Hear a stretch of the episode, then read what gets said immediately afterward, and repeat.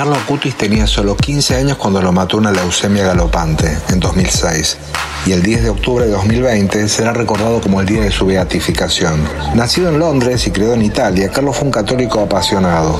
Le llamaron el primer beato millennial, el influencer de Dios, el ciberapóstol, una manera de la iglesia de hacerle un guiño a los jóvenes, ¿no? Esta noticia no hubiera sido la misma sin las imágenes que mostraban el estado de conservación del cuerpo. Y sí, ver el rostro rozagante de Carlos es espectacular. Sin embargo, la iglesia no considera la incorruptibilidad como evidencia de milagro. Bueno, ni siquiera ya es un requisito para santificar a alguien. Entonces hizo saber que el cuerpo había sido reconstruido y que el rostro del bello durmiente es una máscara de silicona. La nueva devoción se sostiene en un único milagro, un matrimonio brasileño le atribuyó la cura de su hijo de cuatro años afectado por una malformación congénita. El nene se recuperó y la anécdota allanó el camino a la beatificación y quizá pronto a la santificación.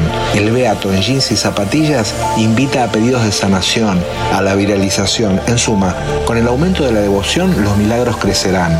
El tema que apasionaba a Carlos era la Eucaristía, la presencia real de Jesucristo en la comunión, donde el vino es la sangre y la hostia es la carne de Cristo. Para la iglesia no es una representación representación, un símbolo. Son carne y sangre de Jesús. Esta creencia fundamental de la iglesia está en declive. El año pasado, un sondeo determinó que solo el 31% de los católicos norteamericanos creen la Eucaristía. Para el 69% solo es un símbolo.